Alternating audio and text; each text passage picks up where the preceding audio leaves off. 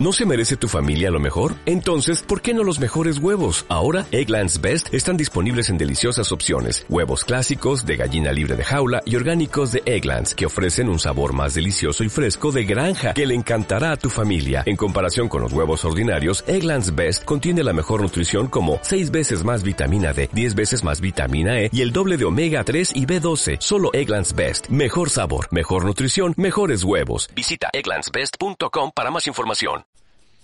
Hoy os voy a hablar de una serie eh, que es una secuela, es secuela y spin-off a la vez, de otra serie muy, muy, muy, muy, muy conocida. Y a la vez una serie que tiene relación con el podcasting de cierta manera. Ahora os cuento.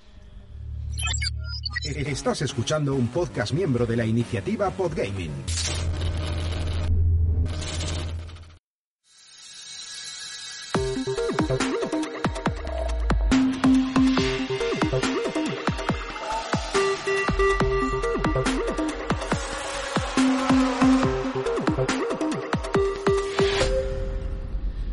¿Qué tal, amigas y amigos de Ocio 2.0? Bienvenidos a vuestro podcast favorito de recomendaciones breves sobre cositas que hacer y que consumir en el tiempo libre. Yo soy David Bernat, eh, estoy paseando al perro mientras grabo esto, por eso puede que oigáis algún motor, alguna moto o alguna racha de viento que hoy parece que de vez en cuando se mueva alguna. Si veo que se oye, que se oye demasiado, cortaré y grabaré otro día. La serie de la que os quiero hablar hoy es And Just Like That, que es la secuela y spin-off a la vez de Sexo en Nueva York. Sexo en Nueva York, yo creo que todo el mundo la conoce, la serie de Carrie Bradshaw y sus amigas.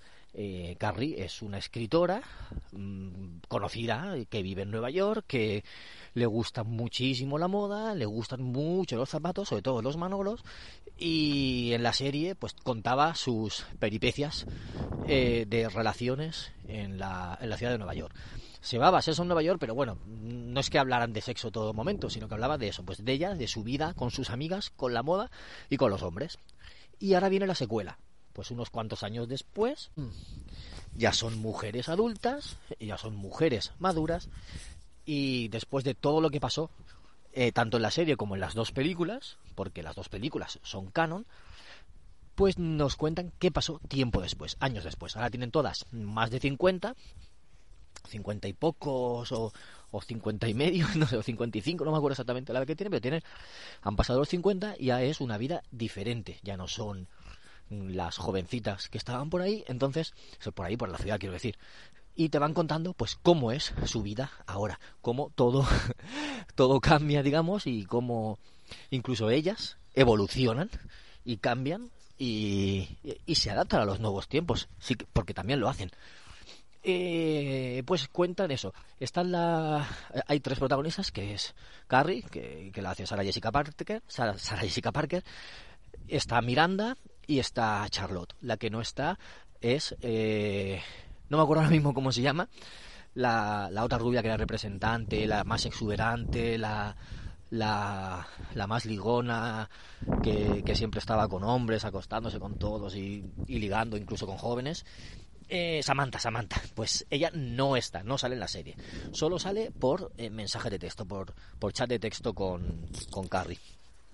Y no sale pues porque estaba, en la serie dicen que está eh, trabajando en Reino Unido y, habían discutido, eh, se habían peleado, entonces habían perdido el contacto y no, no, hablaban mucho. En la vida real tampoco se llevan del todo bien, también han tenido sus más y sus menos, entonces para que no fuera falso del todo, pues dicen también en la serie que se han peleado. Y bueno, pues eso, te cuentan la vida de, de estas tres mujeres y, y cosas interesantes. Muchas, unas cosas más interesantes que otras.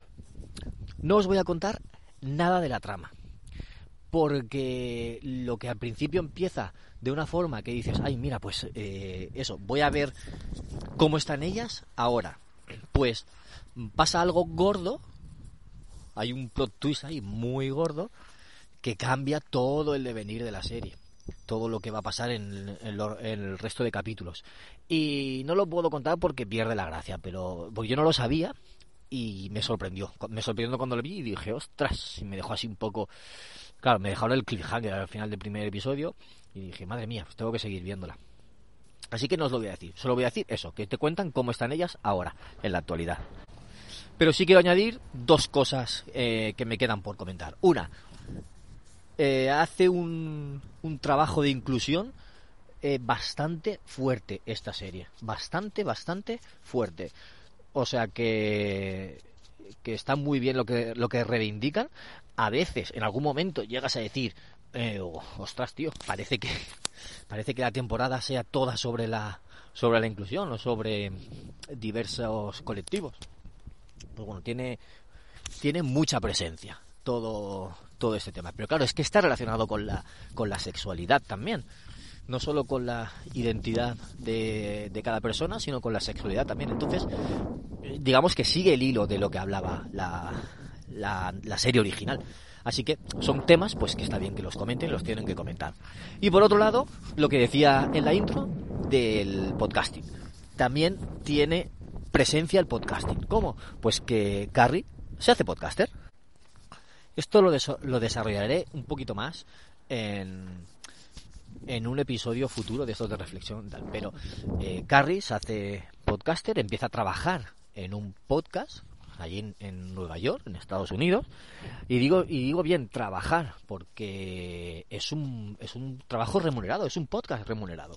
Eh, ella trabaja con una, una, iba a decir showman, showwoman, es show, show algo, es ella, es, es una, se llama Che, es una persona no binaria y, y es famosa pues por, por cantar, hace, o sea, canta a veces, hace shows, es humorista, eh, y es conocida o conocide. Entonces, el, ella empieza a trabajar, ella y otro chico, para dar dos, para dar tres puntos de vista diferentes sobre todo eso. Y es un podcast, está monetizado y cobran. ¿Qué cobran? No lo sé, no tengo ni idea. Su trabajo principal sigue siendo el, ser escritora, pero también cobra por, por el podcast y cada vez le dedica más, más tiempo al podcasting y en todos los episodios nombran el podcast, o sea que tiene, tiene presencia de, de, de alguna forma y de hecho el podcast influye en sus vidas por diferentes motivos que no os puedo contar de la trama pero pero sí tanto el ella participar en, en el podcast como eh, compañeros de podcast influyen en, en su vida. O sea que el podcasting le cambia la vida tanto a ella como, como a otras personas de alrededor. Así que eh, sí que tiene presencia, sí que tiene importancia el podcasting en, en esta serie.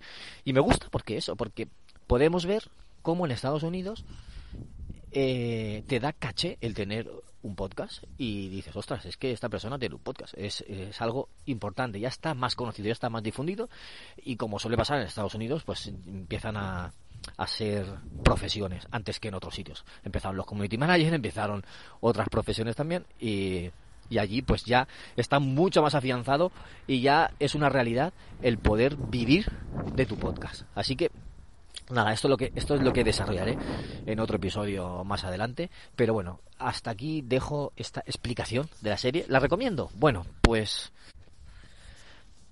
La recomiendo, por un lado sí, y por otro, en algún capítulo se hace más pesado. Creo que eran 12 episodios y, como pasa muchas veces, a mitad hay un valle que, que se hace un poquito aburrido y tedioso y llega a cansar. Por lo demás, eh, sí que tiene cosas interesantes. A mí me ha gustado volver a ver a esos personajes. Yo no vi la serie completa anterior. Yo las conocía a ellas de lo que me contaba mi mujer y de lo que vi en las películas. Pero casi que con, no sé, dos o tres no, pero con pocos capítulos que haya visto de la serie y las dos películas ya eh, comprendes perfectamente cómo son los personajes, cómo son ellas. Y, aquí las ves reflejadas 100%. O sea, son ellas y, y entonces eso pues gusta volver a, volver a verlas. Tiene cosas que están muy bien, personajes nuevos que están muy bien, no sabemos si habrá secuela y, y otras historias un poco más aburridas, algunos episodios más aburridos, más lentos, que dices, ah, me estoy durmiendo, que hoy, mañana lo veo, hoy no me apetece verlo, voy a ver otra cosa. No es de estas que te enganchan y dices, a todo momento quiero verla. Y los episodios no son de 20 minutos como eran las sitcoms de siempre, sino que están entre 30 y 40 minutos. No, no, llegan ninguno a 40, están entre 35 más o la mayoría, 35 minutos.